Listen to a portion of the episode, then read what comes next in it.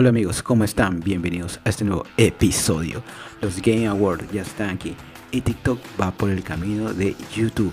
No se lo pierdan, esto y mucho más en este nuevo episodio. ¿Cómo están chicos? Bienvenidos nuevamente a un episodio más. Eh, de hecho, ya me iba a acostar a dormir y no me había acordado para nada que hoy día tocaba grabar episodio. Me van a perdonar si el episodio por ahí eh, he subido un poquito tarde, pero va a estar el fin de semana. Ya estamos en el penúltimo episodio del año, chicos, así que prepárense para el último episodio. Va a ser un episodio de recopilación de todo lo que ha habido en el 2000, 2022, eh, así que no se lo pierdan, no va a ser un episodio tan largo, solo vamos a hablar de las noticias más impactantes que hemos tenido y también de los momentos más, más chéveres, más inolvidables en este podcast. Eh, así que no perdamos el tiempo más y comencemos las noticias. Antes de, comenzar las noticias, em, estoy eh, anunciando que eh, también tengo otro proyecto más que se llama el podcast Que Huevada. Así que no se lo pierdan si quieren entretenerse, pasar un ratito de diversión. No solo vamos a hablar de temas de, de, comedia, sino que es temas cotidianos. Es un podcast un poco más relax, más palomeros de fin de semana, así que si están interesados por ahí se pueden dirigir a Spotify o también pronto vamos a estar en Apple Podcasts, así que no se lo pierdan chicos. Estoy hecho un lío con la cantidad de, cosas por hacer y bueno, este día va a ser un día muy largo. Esperemos que me alcance la energía para eh, terminar el podcast. Así que vamos a comenzar. Y pues la primera noticia está centrada en TikTok. Ah, este martes el Senado de Estados Unidos ha aprobado por consenso la prohibición de la aplicación en los dispositivos del personal del gobierno federal. Y es que ciertas eh, autoridades habían mencionado que la aplicación podía recopilar datos para el gobierno chino. Y recordemos que la aplicación es propiedad de ByteDance, una de las empresas más grandes de tecnologías de China. Pero esta de aquí ya ha asegurado que no comparte datos de los usuarios con las autoridades del país asiático. Um, yo creo que yo creo que más que todo el gobierno de Estados Unidos está cuidando. Eh, esto no es un tema nuevo. Ya ha habido problemas con Huawei, por ejemplo con todo lo que es la recopilación de datos. Hay una brecha bastante entre el gobierno de Estados Unidos y China con el tema de tecnología y con la carrera de la globalización. Vamos a ver qué, qué depara el futuro con respecto a este tipo de noticias. Y sin dejar de lado eh, TikTok, también la eh, empresa china quiere eh, adoptar el formato horizontal. Y recordemos que ya de por sí la aplicación ha estado mutuamente sacando actualizaciones para parecerse más a YouTube. En mi opinión, yo creo que YouTube es un poquito más centrado a contenido para desarrolladores, contenido un poco más profesional, no tanto centrado en, masa, en cantidad, sino en calidad de contenido. Así que bueno, si TikTok va por ese camino, bienvenido sea.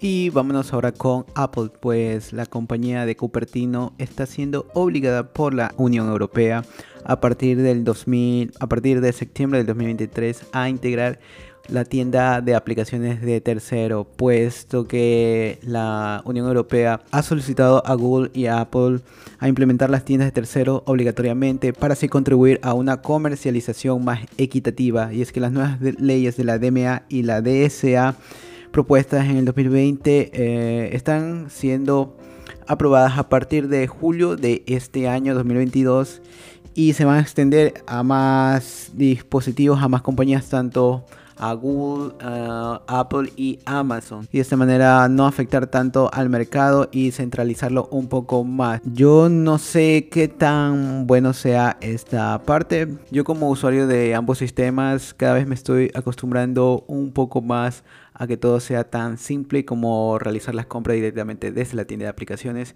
Sé que tal vez es un poco más costoso, pero te evitas un poco de trámites como entrar a la página, hacer la comprobación de correos, etcétera.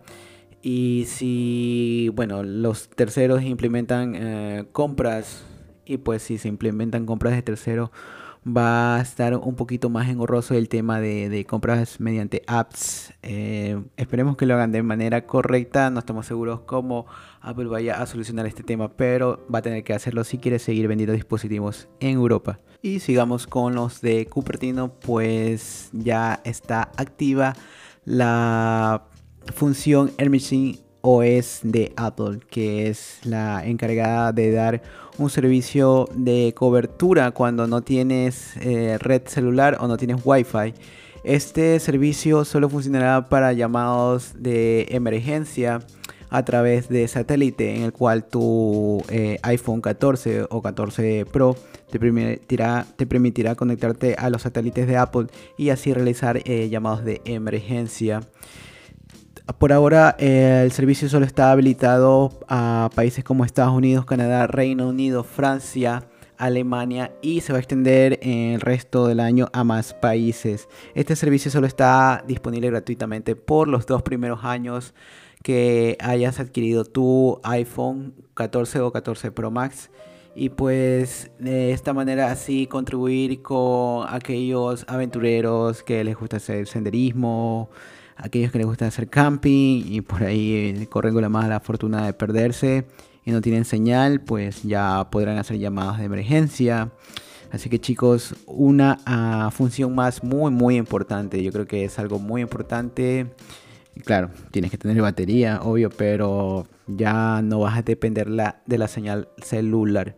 Y cambiando un poco, vámonos ahora con Instagram, ya que el pasado martes ha lanzado la nueva función de Notes en las stories de Instagram, capaz de permitirte eh, lanzar un breve mensaje de texto o emoticones en tu historia y de esta manera ser respondida mediante un mensaje de historia. Y no es solo esta función, sino que la empresa anunció que va a estar lanzando nuevas eh, funciones con el pasar del tiempo, entre ellas Candid Store, que ofrece a los usuarios la oportunidad de capturar en tiempo real dos imágenes usando las dos cámaras al estilo de la aplicación Be Real. Ustedes ya saben que esa que te permite eh, encender tu cámara frontal y tu cámara trasera para hacer una imagen esta función me sorprendió bastante porque ni yo estaba enterado. Fue una persona que me escribió y me comentó sobre aquello y que si yo ya sabía, yo no estaba para nada enterado, estaba perdido.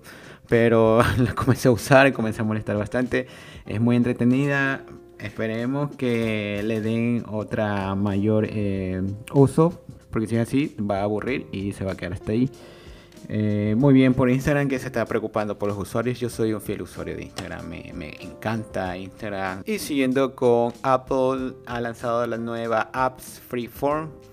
Esta aplicación que pretende continuar con el entorno y el ecosistema de Apple en el cual te permite a la manera de, Teams casi eh, como Teams podríamos decir hacer un entorno de trabajo, pero con la particularidad de que es un pizarrón colaborativo en el cual puedes pegar eh, documentos, rayar, borrar, hacer presentaciones, modificar. Y esto lo puede, te lo permite hacer con varias personas en tiempo real es una función bastante importante para eh, aquellas personas que trabajan de manera online, aquellas personas o equipos de trabajo que están dispersados por diferentes partes y quieren ah, hacer presentaciones, organizarse. Es muy chévere, ya la acabo de probar y me ha costado por ahí este, buscar las herramientas, pero creo que como todo lo que hace Apple, con el pasar del tiempo la va a ir mejorando. Ojo que es una herramienta pensada en, personas de trabajo, en, personas ofimáticas o personas que quieren hacer proyectos. Si eres un usuario eh, estándar, no creo que te vaya a, gustar mucho, a lo mejor te aburra, pero sí, sí es un gran paso. Y bueno, finalmente vámonos con los Game Awards. Tenemos muchas noticias de los mejores videojuegos sorpresas y nuevos lanzamientos. Así que chicos, prepárense. Donde tenemos como ganador al título de El Anillo de Elden o de Elden World sobre, sobre God of War Ragnarok.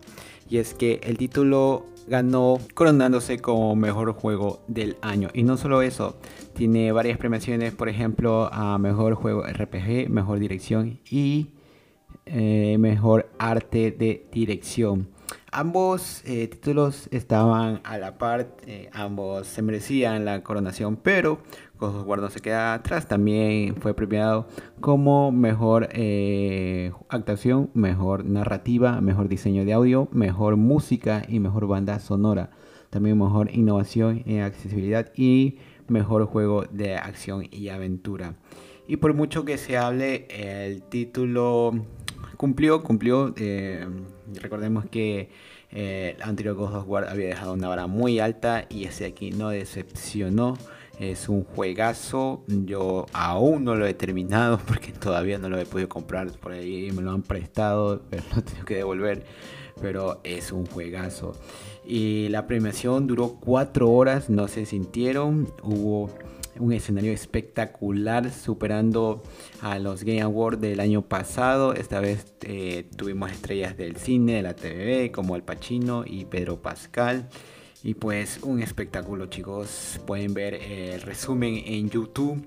Y no solo eso, también tuvimos sorpresas, eh, nuevos lanzamientos, tenemos 50 títulos nuevos y también una lista enorme de premiaciones. Vamos a mencionar, por ejemplo, al mejor juego de acción como Bayonetta 3, el mejor juego multijugador de Splatoon 3 y también no se queda atrás el mejor eh, juego de pelea como Multiversus. Ahora vamos ahora con los lanzamientos y esta vez tenemos el título de Street Fighter 6. La empresa Capcom ya está aprendiendo el lanzamiento de este juego para el 2 de junio del 2023 y tenemos seis personajes nuevos. Cada una de las partes del videojuego va a estar centrado en diferentes personajes. Aún no sabemos eh, la estructura en sí del juego, pero ya tenemos tráiler y pueden verlo en la plataforma de YouTube. Otro título más que vuelve es Hades, pero esta vez centrada en, en que pone en su lugar al príncipe del inframundo. esta nueva entrega, el título estaría nuevamente adentrándose a la mitología griega desde un punto de vista diferente, donde parece que la idea principal está en el entretenimiento de la protagonista.